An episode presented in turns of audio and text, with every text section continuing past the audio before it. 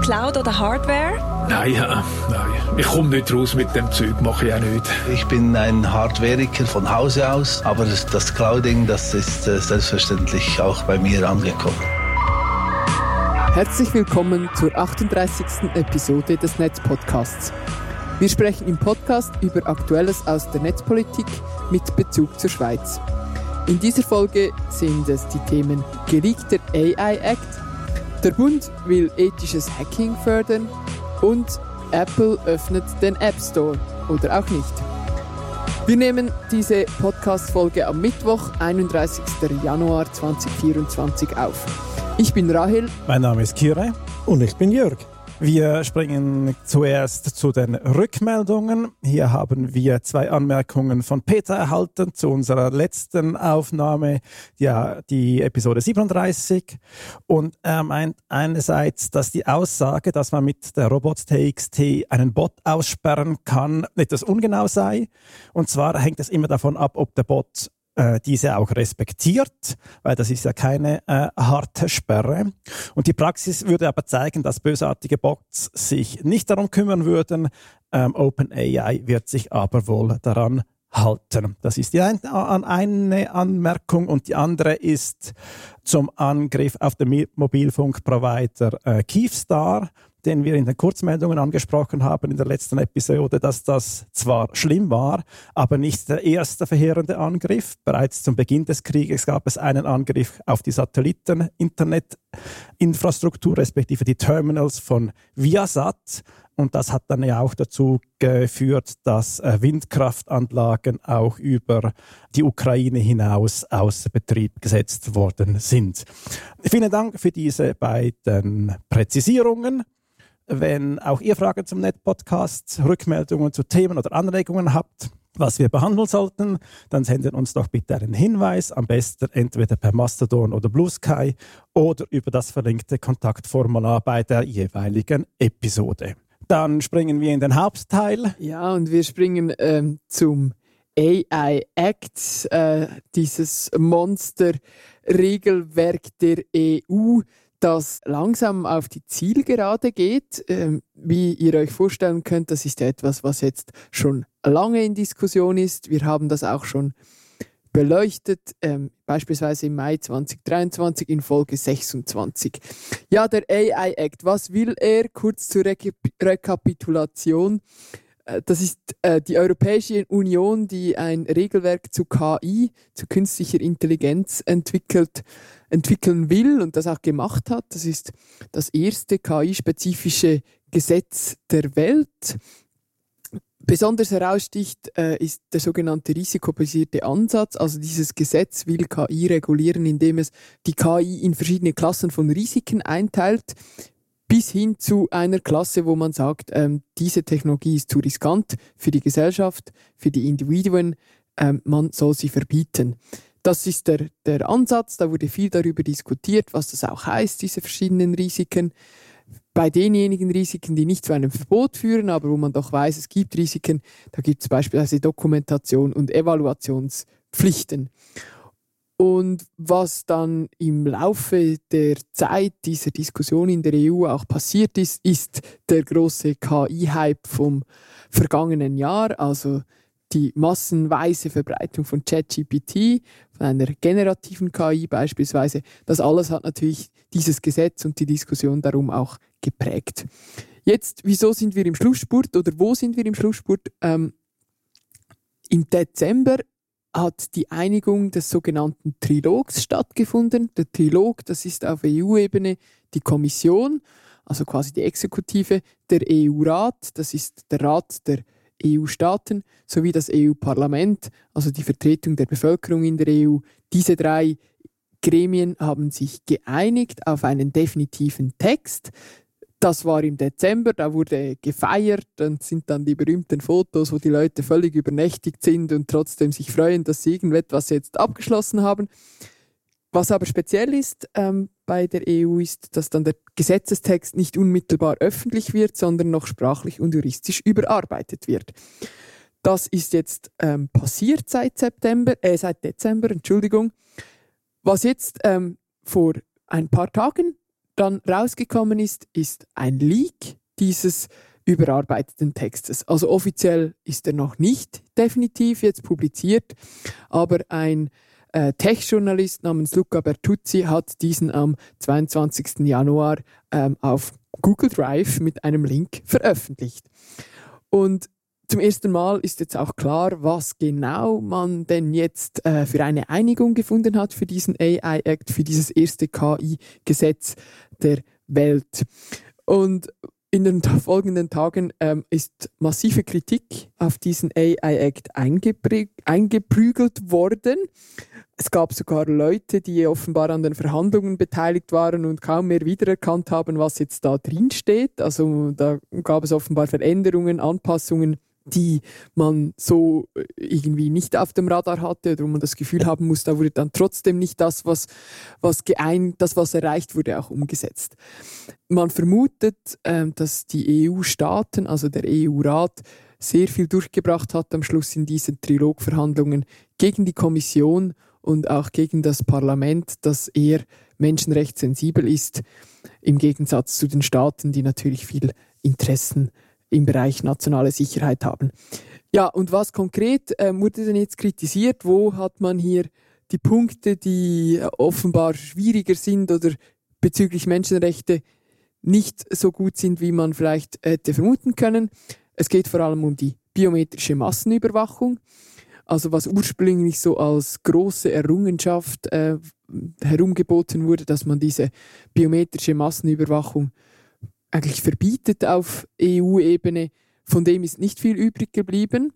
Es gibt diverse Ausnahmen, es gibt äh, den Passus, dass, das, dass man das machen darf, also biometrische Massenüberwachung in Echtzeit, wenn Gefahr droht. Und wie wir alle wissen, ist das ein sehr dehnbarer Begriff, was Gefahrdrohung ist.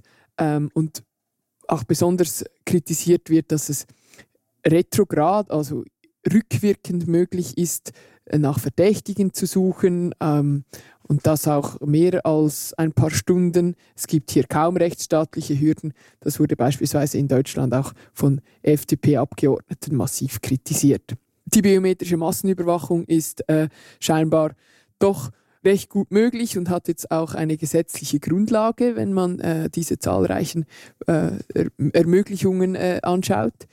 Dann ein paar weitere Punkte, die jetzt stark kritisiert werden. Das ist, dass Emotionserkennungstechnologien nicht verboten werden.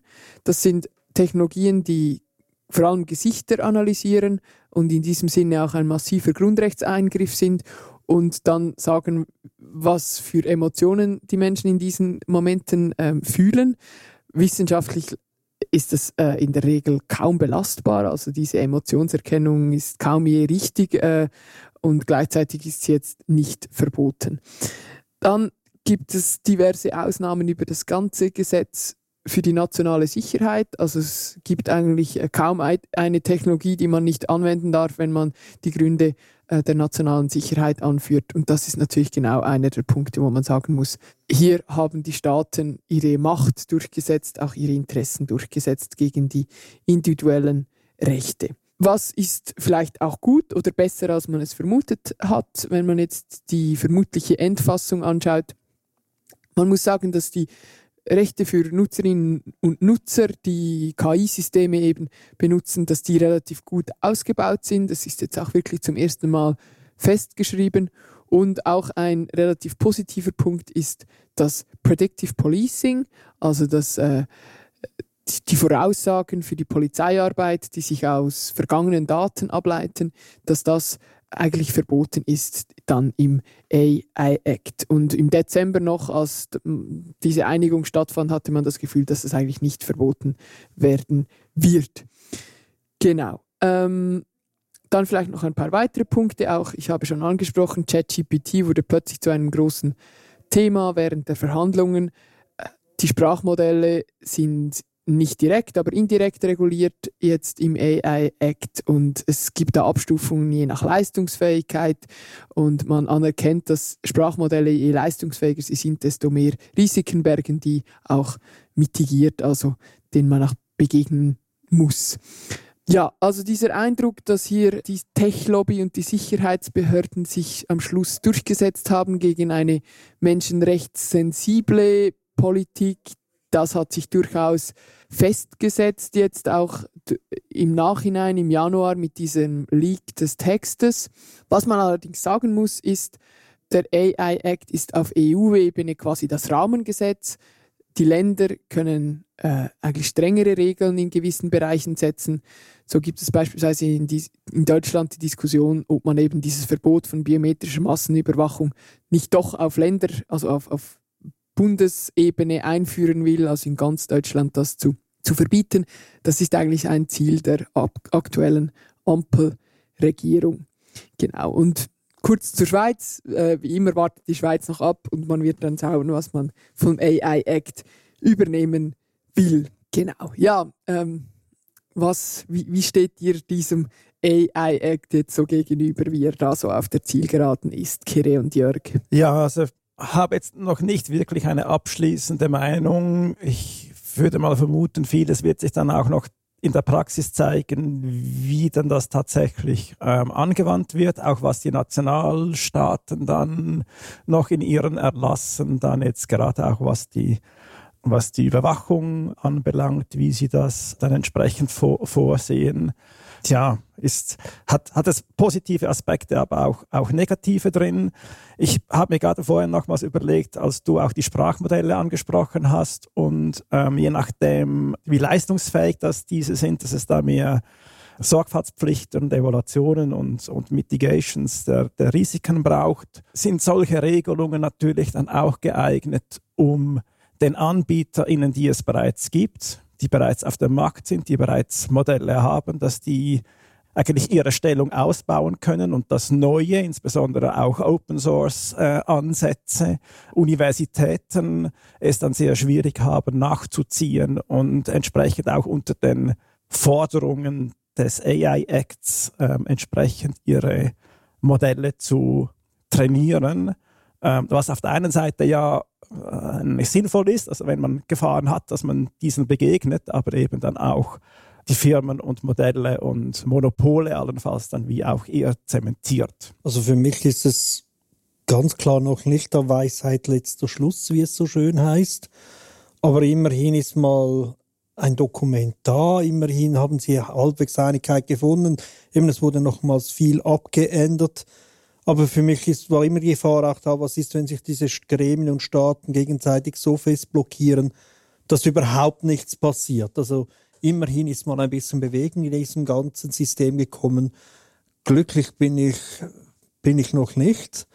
Es ist auch häufig so bei diesen Gesetzen, man muss zuerst zweimal auf die heiße Herdplatte äh, langen, die berühren und sich die Finger verbrennen, bevor man dann ein bisschen merkt, wo es wirklich wehtut und wo, wo man das entsprechend muss. Ich glaube, das ist bei vielen noch nicht passiert oder nicht angekommen. Ja, und, und der andere Punkt ist dann natürlich auch, also du hast es ja angesprochen, ähm, Rahel, was mit den Ausnahmen bei der biometrischen Überwachung, also Gesichtserkennung, ähm, jetzt entsprechend passiert ist. Und das hat jetzt tatsächlich auch Auswirkungen bis jetzt zu uns in die Schweiz oder ganz konkret, wir haben ja die Kampagne äh, Gesichtserkennung stoppen, die eigentlich sehr eine erfolgreiche Kampagne ist in der Schweiz, wo ja verschiedene Städte und Kantone sind ja bereits Vorstöße durch, sind auch sind bereits beschlossen, andere sind noch in der Debatte. Grundsätzlich eine, eine gute Debatte, geht in die richtige Richtung. Und wir waren jetzt eigentlich Ende letzten Jahres am Punkt, äh, um, zu, um zu sagen, jetzt, jetzt möchten wir eigentlich an einem nationalen Verbot arbeiten oder da hinwirken. Und das ist natürlich jetzt schon auch ähm, jetzt ein Zeichen, dass der Schuss auch nach hinten losgehen könnte, ähm, wenn wir ein solches Verbot fordern und dann gibt es auch eines, wo es dann aber tatsächlich Ausnahmen drin hat, dann sind wir unter Umständen weniger weit wie jetzt, weil jetzt ist die Position von, von den Behörden und von den Regierungen, die jetzt eigentlich bei allen Vorstößen immer wieder sagen, ähm, es braucht eine Rechtsgrundlage, damit es eingesetzt werden kann. Aktuell gibt es keine Rechtsgrundlage, also ist es verboten. Und je, je öfter das, das eigentlich rezipiert wird und festge festgehalten wird, je weniger können sich dann auch Polizeibehörden da, darüber hinwegsetzen im Sinne von, ja, wir testen testen jetzt mal ähm, und gucken mal, ob das irgendwie sinnvoll ist. Und dann wird dann allenfalls im, im Nachhinein dann äh, eine gesetzliche Regelung gefunden. Und eben je mehr, dass das jetzt eigentlich gesagt wird, dass es eine klare rechtliche Grundlage braucht und ansonsten ist es eben illegal, ist das eigentlich gar nicht mal so schlecht. Das heißt, wir könnten eben tatsächlich dann weniger weit sein, wenn wir eine solche, solche Regelung auf nationaler Ebene schaffen möchten. Und, und das ist natürlich jetzt schon auch hm, eine schlechte Auswirkung des, des AI-Acts in, in die Schweiz und in diese Kampagne hinein. Ist das juristisch ähm, quasi gerichtlich abgesichert, dass momentan in der Schweiz mit der jetzigen Rechtslage biometrische Massenüberwachung wirklich nicht erlaubt ist? Es ist so, dass es eine gesetzliche Grundlage braucht, damit das gemacht werden kann. Und weil es keine gesetzliche Grundlage gibt, ist es in dem Sinn nicht explizit verboten, aber nicht erlaubt. Das ist die Regelung oder die Nichtregelung, wenn man, wenn man so möchte. Und die Gefahr ist, und darum arbeiten wir an dieser Kampagne und fordern ein Verbot, dass es ja oft so ist, dass Technologie ermöglicht neue Dinge, neue Überwachungsarten und dass diese dann schleichend Einzug halten in die, in die Arbeit von Polizeibehörden und anderen äh, Behörden. Und dass man dann im Nachhinein merkt, ah, das ist ja bereits im Einsatz, ah, es gibt gar keine gesetzliche Grundlage, also machen wir eine gesetzliche Grundlage. Und, und, und das zu verhindern, diese schleichende Einführung, ist ähm, diese Kampagne, da, die eben ein Verbot möchte. Und wenn jetzt natürlich aber im Rahmen der Kampagne überall herauskommt und festgeschrieben wird und behauptet wird, oder nicht nur behauptet, sondern festgehalten wird, dass es eben eine Rechtsgrundlage braucht, die gibt es nicht, also ist es nicht erlaubt, also dürfen es die Behörden nicht einsetzen, ist das, ist das ja eigentlich ähnlich gut, wie wenn wir ein Verbot hätten. Ja, das scheint tatsächlich äh, jetzt ein sehr zweischneidiges Schwert. Also auch meine ähm, Liebe, was es je eine Liebe war, äh, zu diesem AI-Act ist deutlich abgekühlt. Ähm, auch im Dezember habe ich noch gedacht, doch, ich glaube, im Gesamtbild ist das eine positive Entwicklung. Man reguliert, äh, man traut sich auch dieser Entwicklung von KI etwas entgegenzusetzen. Man getraut sich darüber zu reden, was wollen wir und was wollen wir nicht jetzt äh, mit diesen immer mehr auftauchenden Ausnahmen und Zementierungen auch vielleicht von neuen Technologien, was man eben darf, so wie du es jetzt gerade skizziert hast, Kire, äh, ist das Bild schon äh, je länger, je äh, düsterer über diesen AI-Act. Nichtsdestotrotz, es wird wahrscheinlich so sein, dass dieser AI Act in Kraft tritt, weil ähm, wir sind heute am Mittwoch am Aufnehmen, übermorgen, also am Freitag, und das ist wahrscheinlich schon ähm, bevor ihr diesen Podcast hört, wird entschieden, die Staaten müssen Ja oder Nein sagen, die EU-Staaten zu diesem Regelwerk. Es hat äh, ausführliche Diskussionen in Deutschland und Frankreich gegeben, die beide unsicher waren, ob sie zustimmen sollen. Ähm, vielleicht könnt ihr auch ein bisschen googeln. In Deutschland gab es wirklich ganz viele Positionsbezüge, Pro und Contra, ähm, offene Briefe von Kulturschaffenden, von Unternehmen, von Zivilgesellschaft auf verschiedenen, zu verschiedenen Positionen. Aber der letzte Stand ist, dass sich die deutsche Regierung wahrscheinlich zu einem Ja durchringen wird. Auch einfach aus dieser Angst heraus, am Schluss ohne KI-Gesetz dazustehen. Und ähm, insofern wird es wahrscheinlich durchkommen und danach ist dann nochmal eine längere Frist, um genau die Details auszuarbeiten, bis das dann in Kraft tritt. Also, das zum AI Act. Ich bin sicher, wir haben nicht das letzte Mal über den AI Act gesprochen. Ja, danke. Wir kommen zum zweiten Block und auch das ist ein Thema, über das wir nicht das erste Mal sprechen. Wir haben nicht das Thema schon in Folge 28 im letzten Juli gesprochen, das ethische Hacking. Der Bund, der Bundesrat hat Ende November einen Bericht herausgegeben, der auf ein Postulat von Judy Beresch auch vom Dezember 2020 verursacht äh, wurde oder äh, gefordert wurde, die Förderung des ethischen Hackings in der Schweiz. Hacking, also das ist einfach mal der Begriff, dass man in einem fremden, sich einem fremden System befindet, in dem man von so nicht sein sollte, dort eingedrungen ist. Es sagt noch nicht aus über die Methode, wie man in dieses System eingedrungen ist, und es sagt auch noch nichts aus über die Motivation, warum man in dieses System wie auch immer eingedrungen ist. Und ja, im klassischen Alltagsjargon, wenn man Hacking hört, dann denkt man zuerst an die, die das illegal machen, aus äh, eigennützigen Gründen, weil sie Daten klauen wollen, Sachen zerstören, erpressen wollen, Spionage etc. Aber es gibt auch dieses sogenannte ethische Hacking. Das sind Leute, die einfach wissen wollen oder äh, aufzeigen wollen, welche Systeme noch nicht sicher sind, mit dem Hintergedanken, äh, die Hersteller aufzufordern, das System besser zu machen, also besser zu schützen, dass das, was sie, das, was ihnen gelungen ist, nicht mehr machbar ist. Äh, häufig wird das mit den Begriffen White Hat Hacking oder Hackern und Black Hat Hackern bezeichnet, so, so wie man es teilweise glaubt vom weißen Ritter und vom schwarzen Ritter, sie da die guten und bösen Intentionen unterscheiden sollen. Jetzt der Bericht ist eigentlich sehr spannend, er ist auch sehr gut verständlich geschrieben, also es ist nicht irgendwie jetzt ein hochtechnisches Dokument voller Fachbegriffe, also durchaus empfehlenswert auch selber mal zum Lesen. Wir werden ihn in den Show Notes entsprechend verlinken.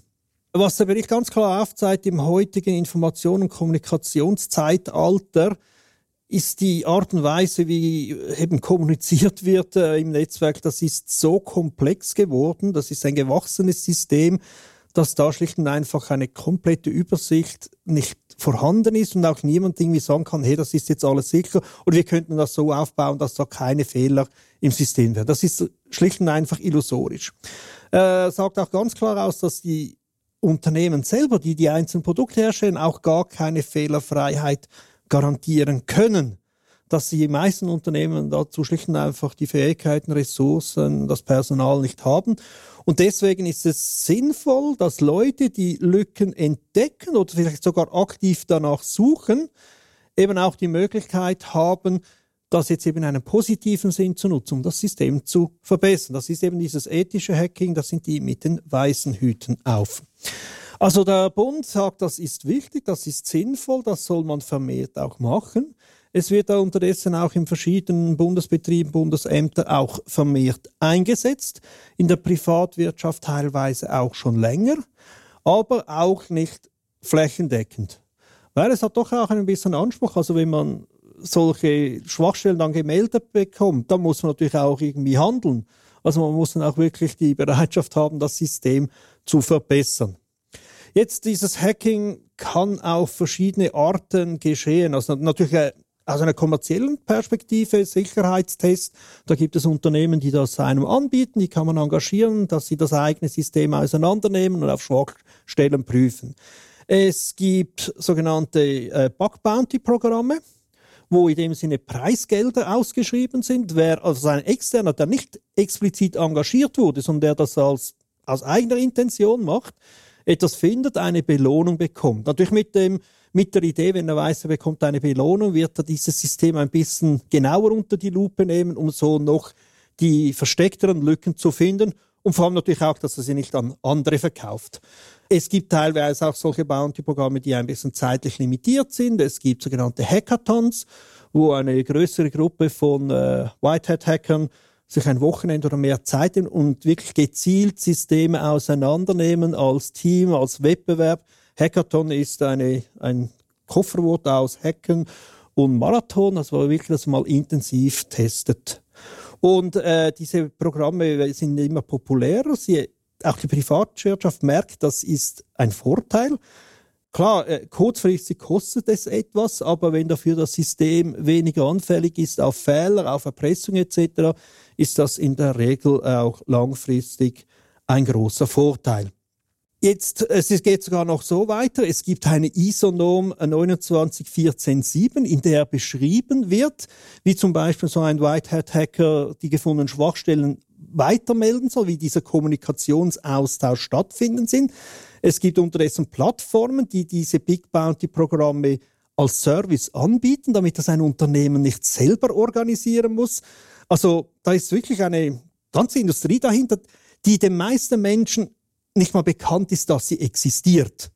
Also das ist wirklich ein unterdessen ein zentrales Element der Sicherheit in der IT-Branche, eine Branche, die meisten Leute nicht mal benennen könnten.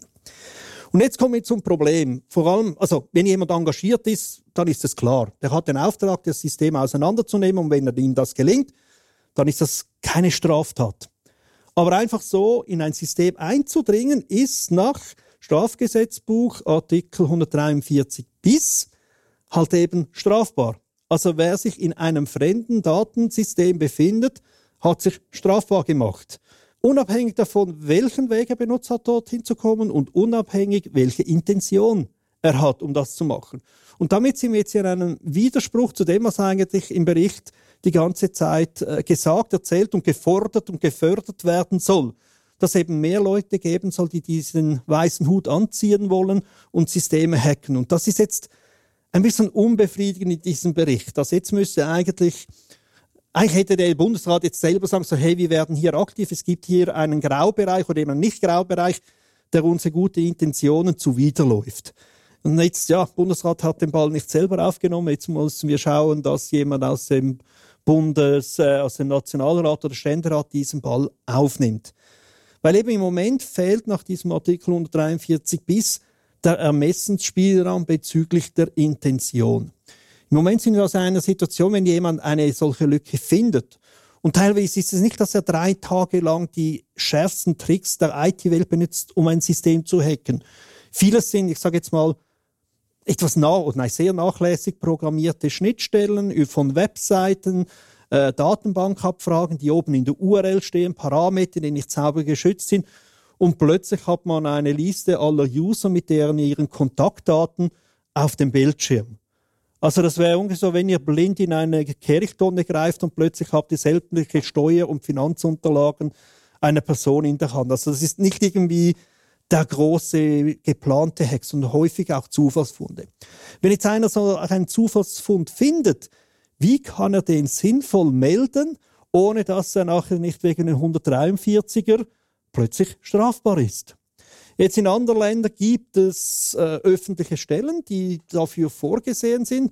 Und in der Schweiz ist das irgendwie noch ein bisschen diffus. Der EDÖP, der Eidgenössische Daten- und Öffentlichkeitsverantwortliche, der weiß das von sich, dass er diese Funktion übernehmen kann. Ja, genau. Wir haben ja in der Episode 28 ja darüber gesprochen, äh, wo er ja eben eigentlich auch ein Merkblatt veröffentlicht hat, ähm, wo er darin, wo er sagt, dass er eine Anzeigepflicht sieht, wenn er eben eigentlich in Kenntnis gesetzt wird von einer Person, dass die auf eine Schwachstelle gestoßen ist, ähm, und zwar wenn eben ein äh, wenn ein Verdacht vorliegt auf ein Eindringen in ein Datenverarbeitungssystem eben nach diesem ähm, Artikel 143 bis Abschnitt 1 und dann eben eigentlich aktiv werden, werden sollte. Also das heißt, das ist der, der eidgenössische Datenschutzbeauftragte, der für sich eine Anzeigepflicht zieht und das wäre dann bei einer anderen Stelle, die allenfalls ähm, solche Meldungen entgegennehmen würde, ja genauso der Fall. Ja, interessant ist ja, dass ähm, wir ja so eine Anlaufstelle haben oder haben könnten, nämlich das neue BAX, Achtung, nicht BAX mit U, sondern BAX mit BACS, nämlich das Bundesamt für Cybersicherheit, äh, bis im Dezember bekannt als National Cyber Security Center, das jetzt aber ein Bundesamt geworden ist. Und wenn man da auf die Website geht, leuchtet es einem schon entgegen, auf der, äh, gleich auf der Startseite, melden Sie uns eine Schwachstelle. Dann klickt man da drauf und das ist tatsächlich dafür gedacht, dass man sich da melden kann. Angeblich auch anonym. Kire würde sagen, das ist nicht möglich. Sehr, sehr gut, ja. Äh, wie auch immer, man kann sich hier melden, optionale Personenangaben. Es ist wirklich dafür gedacht, dass man hier Schwachstellen melden kann des Bundes, aber auch sonst. Jetzt, ähm, was aber natürlich das das äh, Bundesamt sagt, ist, wir garantieren Ihnen, dass wir keine Anzeige erstellen werden, sofern Sie Sachen melden, die Bundesorgane oder Bundesstellen betreffen. Sie weisen aber auch, nicht sehr groß, aber sie weisen darauf hin, dass man sich eigentlich strafbar machen kann, wenn man das macht und dass sie natürlich nicht garantieren können, dass nicht eine Strafanzeige eingereicht wird, wenn man das bei Privaten äh, macht. Also wenn man Schwachstellen von Privaten, von Firmen von sonstigen Systemen meldet. Ja, und das ist definitiv keine sinnvolle Situation, in der wir uns befinden. Wie gesagt, das anerkennen alle, diese Whitehead-Hacker, die braucht es, die machen eine sinnvolle, wertvolle Aufgabe. Und ja, gewisse äh, verdienen auch einen Teil ihren Lebensunterhalt damit, aber das ist auch nichts Anrüchiges. Also für gute Arbeit soll man auch etwas bekommen. Also das ist auch etabliert. Aber eben die Frage, wie kann er diese Gratwanderung sauber machen, so dass er äh, nicht nur die Belohnung nicht über, äh, bekommen würde, sondern sogar noch äh, eine Strafe angehängt bekommt. Und jetzt ist es tatsächlich so, und da kann vielleicht hier noch was ergänzen, dass gewisse tatsächlich an die DigiGes gelangen und uns so als Vermittler, der irgendwie einen Anonymisierungsschritt dazwischen schaltet, nutzt. Ja, das ist so, was würde man sagen, so äh, alles, jedes halbe oder jedes Jahr gibt es sicherlich einen Fall, wo eine Person auf uns zukommt und dann auf Datenreichtum gestoßen ist und jetzt sich mal dann erst erstmal kundet, ja, was mache ich jetzt, an wen melde ich mich und ah, ich habe mich schon beim Hersteller gemeldet, da ist nichts zurückgekommen. Ah, ich habe mich schon beim eidgenössischen Datenschutzbeauftragten gemeldet, da ist auch nichts gekommen. Dann vielleicht noch einen internationalen Kontext. Also es gibt da ganz, das ist dann oft sehr, sehr kompliziert auch. Und eben eigentlich immer dann die Problematik, dass dann sehr schnell, wenn man eben mit, mit der betroffenen Firma in, in den Austausch tritt, dass dann da plötzlich auch eine Strafandrohung dann plötzlich dann möglich wird oder allenfalls auch angedroht wird. Und das sind dann die Situationen, wo dann eben auch, auch, auch äh, Personen dann äh, an uns gelangen, äh, im Sinne von, dass wir dann Proxy übernehmen und entsprechend, dass wir dann die Informationen weiterreichen, unter Umständen sogar uns die Informationen anonym zuspielen, ähm, damit wir auch gar nicht die Möglichkeit haben, um äh, auszusagen, wer, wer jetzt da tatsächlich dahinter steckt. Und das ist natürlich eine, äh, keine, keine schöne Situation. Also wir sind ja nicht, also wir machen das, wir machen das. Das ist, das ist nicht die Frage, aber es ist nicht unsere Aufgabe, hier Schwachstellen entgegenzunehmen, die, die uns von Leuten gemeldet werden, weil sie sich bedroht fühlen von einer Strafanzeige. Definitiv nicht. Und wir machen das ja eben aus Mangel der Alternativen.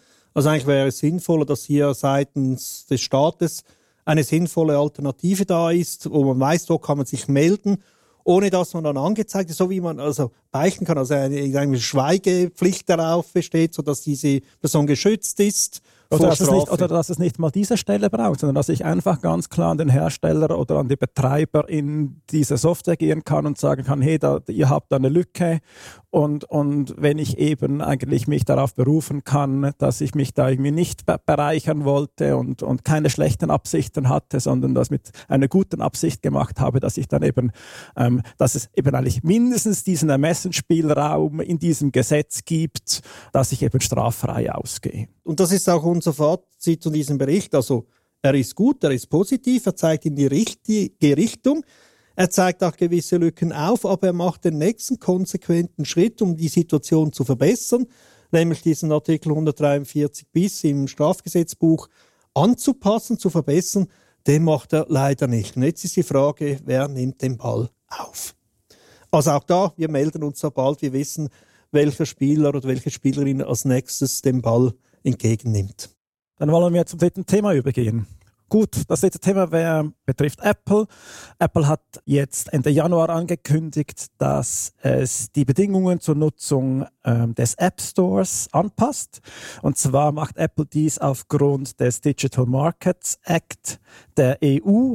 Und da ist jetzt eine, eine Änderung oder eine Verschärfung oder ein Krafttreten in Aussicht, dass eben ähm, Apple zu Anpassungen zwingt. Und das sind jetzt hauptsächlich zwei Dinge. Und zwar betrifft die eine Änderung, dass zusätzliche App Stores oder dann beglaubigte Marketplaces zulässig sind auf den Geräten und das andere sind Änderungen bei den Gebühren bei den Bezahl-Apps und den In-App-Käufen. Was es nun noch zu sagen gibt, ist, dass diese Änderungen ähm, nur Geräte und Personen in der EU betrifft, weil diese eben aufgrund vom Digital Markets Act gemacht werden. Also es betrifft also nicht Geräte und Personen in der Schweiz und es betrifft auch nur iOS, also das Smartphone und nicht ähm, Apple Macs, Notebooks ähm, etc. Und die Änderungen sollen mit der nächsten iOS-Version 17.4 und zwar ab März dann auf die Smartphones kommen. Nun, Die eben, ich habe es äh, angetönt, die erste Änderung betrifft die App Stores. Neu können Apps dann auch über sogenannte beglaubigte Marketplaces heruntergeladen werden, also nicht mehr nur über den Apple-eigenen App Store. Was es allerdings jetzt hier zu sagen gibt, ist, dass die Apps, auch wenn sie über nicht Apple App Stores ähm, installiert werden können, dass diese Apps vorgängig, bevor sie auf diese Marketplaces kommen und da zur Verfügung stehen, immer noch von Apple auf Schadsoftware und andere Sicherheitsbedrohungen geprüft werden. Ähm, was allerdings Apple nicht mehr macht, das machen sie bei den Apps, die über ihren eigenen App Store ähm, heruntergeladen werden können. Diese werden auch noch auf ähm, mit den Apps verbundene Geschäftspraktiken geprüft. Da geht es insbesondere um die Bezahlmethoden oder auch über die über die App gezeigten Inhalte. Da sind nicht alle Inhalte zulässig, wie zum Beispiel pornografische Inhalte. Die Hürden, um einen eigenen Marketplace betreiben zu können, sind hoch. Und zwar heißt dies, dass eine Organisation, die das machen möchte, zuerst ähm, einen Kreditbrief über eine Million Euro vorweisen muss. Also sie muss ähm, also mindestens über so viel Kredit verfügen. Das heißt, es können sich eigentlich nur größere Organisationen überhaupt äh, dies leisten. Und zusätzlich ist auch eine sogenannte Core Technology Fee fällig. Das heißt, jede Installation der Marketplace App ist kostenpflichtig und zwar mit 50 Euro Cent das an Apple fällig. Also müssen wir davon ausgehen, dass die digitale Gesellschaft vermutlich nicht genug Geld hat, um einen eigenen Marketplace anzubieten. Ich bin auch über diesen Begriff gestolpert, Kire. Core Technology Fee. Also ich verstehe ja jedes einzelne Wort von den dreien irgendwie, aber das heißt eigentlich, man bezahlt dafür, dass man die Kerntechnologie oder eben das iOS-Betriebssystem nutzen darf für einen eigenen Marketplace, was ja wiederum eigentlich alle Macht an Apple heißt. Ja, also das ist, das ist genau so. Also ich, ich verstehe das auch so, also dass die Core Technology Fee, das ist eigentlich genau der Betrag, damit ich in dieses Apple-Ökosystem einen Eingang finde. Also das heißt, dass ich eigentlich ihre Plattform, also Hardware, Betriebssystem und oder allenfalls auch eben auch App Store benutzen kann, um eigene Applikationen den Leuten zur Verfügung stellen zu können. Also das ist ja eben die, die, Ein, die Einstiegsbetrag in das Apple-Ökosystem. Ähm, viel, viel spannender wird es, und da kommen wir dann jetzt dann gleich noch dazu, dass diese Core Technology Fee auch zukünftig zum Tragen kommt bei der Installation von einzelnen Apps und zwar auch eben insbesondere Apps aus diesen fremden Stores. Also sieht es doch nicht so gut aus für ähm, die Vielfalt von App Stores äh, auf unseren Smartphones. Ja, also es ist, ist sicherlich, sicherlich so. Also ich, ich weiß nicht, wie es euch geht, aber wenn, wenn man sich jetzt vorgestellt hat, ähm, so die, hm, der Sinn wahrscheinlich des Gesetzgebers oder wie, wie auch das, das, das, das, das der Digital Markets Act daherkommt, ähm, dass es eigentlich möglich sein soll, nicht nur über diesen App Store, sondern eben auch andere, andere Apps an Anführungszeichen an Apple vorbei installieren zu können, dann widerspiegelt sich das jetzt nicht in dieser Umsetzung, wie es Apple geplant und, und, und vornehmen möchte. Also man sieht hier ein bisschen die, Philo die komplett unterschiedlichen Philosophien von Android Google versus ja. iOS äh, mhm. Apple. Äh, Google sagt, hey, jeder soll mitmachen können. Klar, sie haben auch ihre Limitierung, aber eigentlich grundsätzlich sehr offen. Möglichst jedes Gerät, das, das es gibt, auch noch dranhängen, ihre Software installieren. Also in dem Sinn, aber dafür das Risiko, dass nicht immer alles miteinander funktioniert, dass irgendwo wieder mal Schadsoftware drin ist oder was auch immer. Und Mac, das sagt, hey, wir bieten euch einen Full Service. Ihr müsst euch um nichts kümmern aber wir zeigen euch ganz klar die Grenzen auf und die überschreitet ihr bitte nicht. Und jetzt will die EU in, zumindest im, im Sinne dieser App Stores, wo die Softwares angeboten werden, das ein bisschen in die andere Richtung zu drücken. Und da merkt man jetzt, Apple wehrt sich mit Händen und Füßen dagegen, diese Philosophie auch nur in Teilen aufgeben ja, zu müssen. Ja, und das ist ja auch, also ich meine, der Digital Markets Act ist ein eigentlich ein, ein Akt für den freien Wettbewerb. Also es ist ein gegen diese Kartell oder gegen diese diese Ökosysteme, die geschlossen sind. Das war eigentlich die Idee dahinter, das aufzubrechen, weil man halt gesehen hat, im Internet gibt es immer mehr von diesen, ähm, von diesen geschlossenen Ökosystemen. Bei den Suchmaschinen ist es dann Google, das sehr viel schließt. Aber beim Smartphone ist es jetzt Apple und wenn man das jetzt so hört, nur schon diese erste, die ersten paar Punkte, die du gesagt hast, Kira, dann muss man sagen, das ist wahrscheinlich ziemlich das Gegenteil jetzt von der Intention vom Digital Markets Act, wenn, was jetzt Apple hier macht. Und wir werden ähm, wir werden sehen, äh, ob das dann tatsächlich die dauerhafte Lösung ist, wo sich die EU damit äh, zufrieden geben wird. Ja, ich, ha, ich habe noch kurz in diesen ähm, Artikel 6 Abschnitt 4 reingeschaut vom, vom DMA, ähm, der da maßgeblich ist. Und da drin steht, und hat es, also hat es einen Passus drin, ähm, die besagt, dass Apple tatsächlich Maßnahmen ergreifen kann, damit das bereitgestellte Betriebssystem nicht gefährdet wird. Ähm, und dann noch eine Anmerkung, sofern diese Maßnahme hinreichend begründet, begründet werden. Also da gibt es schon diesen Aspekt und ich glaube, das, das ist auch sinnvoll und das ist auch eigentlich der Vorteil von diesem mindestens bis anhin geschlossenen Ökosystem von Apple, dass sie da eben gewisse Prüfungen machen auf Sicherheit. Also das ist dann sicherlich viel unwahrscheinlicher, dass ich da eine App habe, die eben äh, mit Malware investiert ist etc. Das ist, das ist ähm, sicherlich ein Vorteil von diesem System, aber es ist natürlich auch nicht dann festgeschrieben, wo diese Prüfung stattfinden muss. Sie machen jetzt, machen jetzt dies, indem dass sie sagen, ja, jede App muss mal nochmals bei uns vorbeikommen und wir machen diese Prüfung. So, eine solche Prüfung könnte natürlich auch auf dem System, dann auf dem Betriebssystem selber äh, passieren, allenfalls auch mit Rückmeldung an Apple, damit, die, damit diese Überprüfung nicht hunderttausendfach durch, durchgeführt äh, werden muss. Also da, da, da würden sich auch andere andere Vorgehensweise sich ähm, ähm, vorstellen lassen. Oder so hätte ich mir das vorgestellt, jetzt, jetzt allenfalls auch ähm, in der gesetzgeberischen Rolle, wie ich das ähm, allenfalls auch hätte äh, verstanden werden wollen. Und es gibt natürlich auch, was man auch sagen kann, es gibt keinen Hinweis zu den Gebühren, äh, die, jetzt, die jetzt da erhoben werden und dann eben mit diesem von Apple gewählten Modell ähm, dann auch erhoben werden, indem dass sie sagen, eben alles muss bei uns vorbeikommen und entsprechend nehmen wir uns dann auch eine entsprechende Gebühr gleich noch ein. Und wenn wir schon bei den Gebühren sind, das ist eigentlich noch die zweite Änderung, oder wesentliche Änderungen. Da geht es äh, um die Gebühren bei den Bezahl-Apps und bei den In-App-Käufen. Bis anhin war es ja so, dass äh, Apple eine Umsatzbeteiligung von 15 Prozent hatte. Also immer wenn man eine, eine App äh, bezahlt hat oder auch eben innerhalb der App ähm, etwas gekauft hat, dann hat Apple äh, 15 Prozent davon bekommen.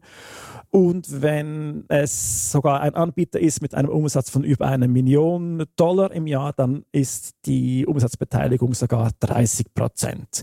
Diese Abgaben wurden nun äh, mit dem DMA oder mit der Umsetzung des DMA äh, auf 10 und 17 Prozent gesetzt. Also normale Umsatzbeteiligung 10 Prozent und wenn ich über eine Million Umsatz habe, dann 17 Prozent. Und wenn die App die Zahlungsabwicklung des App Stores nutzt, also die Apple-Technologie, dann werden zusätzlich nochmals 3% fällig. Was jetzt aber neu möglich ist, ist, dass es auch äh, Drittanbieter eingebunden werden können für die Zahlungsabwicklung, wo diese 3% dann nicht fällig werden, aber diese 10 und 17% weiterhin. Und neu gilt auch hier die Core Technology Fee. Diese beträgt wie bei den Marketplaces 50 Euro Cents allerdings für jede und, und das für jede Erstinstallation einer App. Und hier sind allerdings die erste Million Erstinstallationen innerhalb von zwölf Monaten oder immer innerhalb von zwölf Monaten kostenfrei. Und nun können die App-Entwicklerinnen entscheiden, ob sie das alte Modell weiterhin haben möchten, also mit diesen 15 und 30 Prozent oder eben neu 10 und 17 Prozent plus die Core Technology Fee. Was allerdings nicht möglich ist, wenn man sich für das neue Modell mal entschieden hat, dass man wieder auf das alte zurückwechseln kann. Ähm, ja, und jetzt ist der große Streit natürlich bereits und, und ähm, ausgebrochen. Spotify hat sich insbesondere lautstark gemeldet und spricht von Erpressung. Ähm, sie stellen sich auf den Standpunkt, ja, wir haben rund 100 Millionen BenutzerInnen auf Apple-Geräten und äh, müssten dann ähm, entsprechend ähm, viel bezahlen und sie müssten vor allem auch für Leute bezahlen, die den Dienst, also den Dienst Spotify nicht nutzen und nur die App installiert haben, weil da wird äh, in dem Sinn keine Unterscheidung gemacht, ob jetzt da auch tatsächlich Funktionen von einer App benutzt werden oder ob die App einfach mal installiert wird. Ich wüsste jetzt auch nicht, wie das funktioniert, wenn ich die App einfach mal herunterlade, einmal anklicke und gucke, nein, sie passt mir nicht und, und sie dann wieder lösche, ab welchem Zeitpunkt dass die, dass die Fee dann äh, fällig wird. Ähm, das wird sich sicher in, in, der Debatte noch irgendwie klären.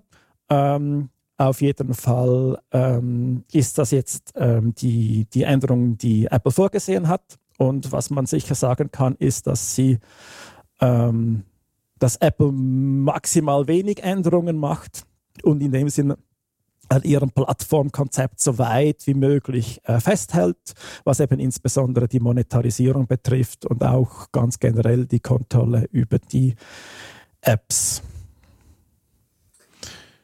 Ratlosigkeit. Seufzt.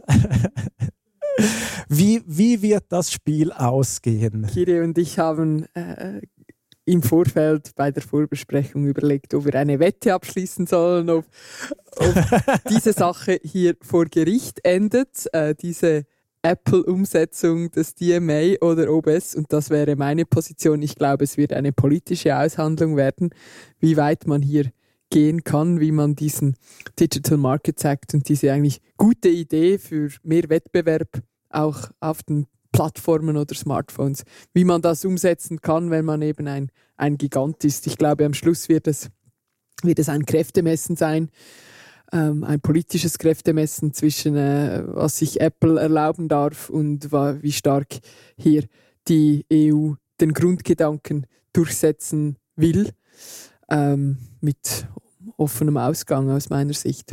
Ja, definitiv. Das ist so eine Art von einer bösartigen Umsetzung äh, von geforderten Maßnahmen. Man, man biegt sich alles so zurecht, dass eigentlich fast das Gegenteil entsteht oder, oder nichts anderes. Also ja, ich, ich verstehe Apple als, als Geschäftsmodell, dass sie das versuchen. Also ich bin kein Fan davon. Also ich bin auf der Linux-Seite, die noch offener denken. Ähm, ja, ich verstehe sie ein bisschen, aber ich verstehe auch, dass die EU hier dagegen hält. Und ich glaube, es braucht auch bei Apple in, in der langen Sicht gesehen gewisse Systeme, die mehr Offenheit haben. Also man sieht das auch bei anderen Noten mit dem USB-C-Standard und auch anderen Standards, die Apple dann wieder mal anders umgesetzt hat oder mit einem Hintergedanken und einem Bubentrickli, wie es so schön in Mundart heißt. Ja, das, das, ich, ich bin sicher, da hat es eine Heerschar von Anwälten dahinter, die sich genau überlegen, wie müssen wir jetzt diese Aussage, die dort gemacht wird, uminterpretieren, damit wir sie zu unseren Gunsten ausnutzen können.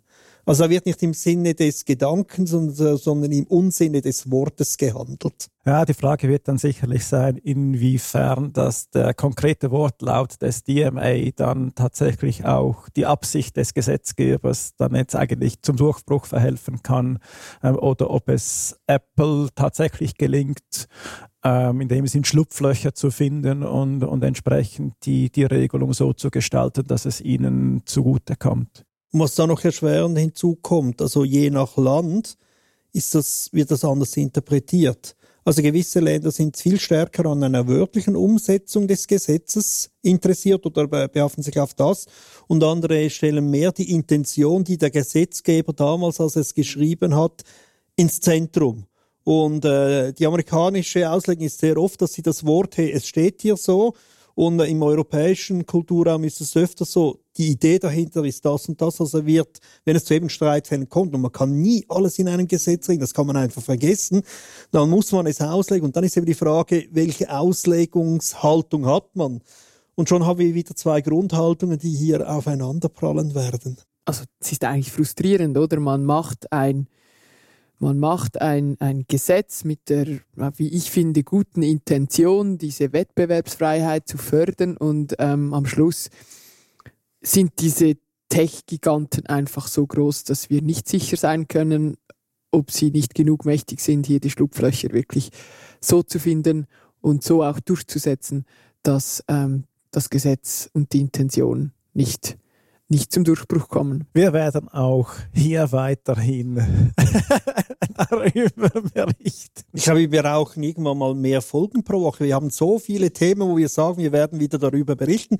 Irgendwie kommen wir aus diesem Strudel nie mehr heraus. Ich werde hier einfach nicht ernst genommen. Kommen wir noch zu den Kurznachrichten und Fundstücken. Du hast gleich den Dauerbrenner, einen weiteren Dauerbrenner. Ich habe auch einen Dauerbrenner, genau. Und zwar geht es um äh, X-Plane, um diesen Datenverlust bei diesem äh, Softwarehersteller, der sehr viele Dienste für, für äh, den Bund und Kantone bereitgestellt hat. Und hier gibt es einen Bericht der Aargau aargauischen Datenschützerin und sie kritisiert die Verwaltung im Kanton Aargau scharf. Sie hat einen Bericht gemacht und sie kommt darin zum Schluss, dass die Datenlieferung an X-Plane äh, vom Kanton unzulässig war, dass ähm, die Vereinbarungen nie überprüft wurden und dass es keine externe Audits gegeben habe. Ich habe auch äh, zwei Dauerbrenner zu bieten. Der eine ist relativ neu, Sam Altman. Ähm, der ist auf einen alten Dauerbrenner getroffen, nämlich das WEF in Davos. Dieses, äh, diese, diese Maschine von äh, Narrativen über, wie es eigentlich dieser Welt geht. Was äh, Sam Altman und andere KI-Größen, KI-KritikerInnen und sonstige wichtige Menschen in Davos über KI erzählt haben. Das könnt ihr in der NZZ nachlesen. Ihr findet den Link in den Show Notes. Und in meinem Fundstück ist ChatGPT durchgebrannt oder ihm eine Sicherung oder was auch immer. Wir haben verlinkt auf einen Bericht von Watson, der Digitalreaktion dort. Und zwar hat ChatGPT vertrauliche Daten inklusive Usernamen und Passwörter angezeigt in einem Kontext, der eigentlich überhaupt nicht darauf ausgerichtet war. Also irgendwie können anscheinend Trainingsdaten, also das sollten schon mal nicht Trainingsdaten sein, aber irgendwie können solche Dokumente über irgendwelche seltsame Unwege plötzlich an fremden Orten auftauchen. Man muss ganz klar sagen, ganz vieles ist in dieser Sache noch nicht klar, warum und wie es genau passiert ist, aber es ist definitiv etwas, was nicht passieren sollte. Zum Schluss habe ich noch zwei Hinweise auf Veranstaltungen. Der erste, in vier Wochen findet der Winterkongress statt. Das ist das jährliche Treffen der digitalen Gesellschaft.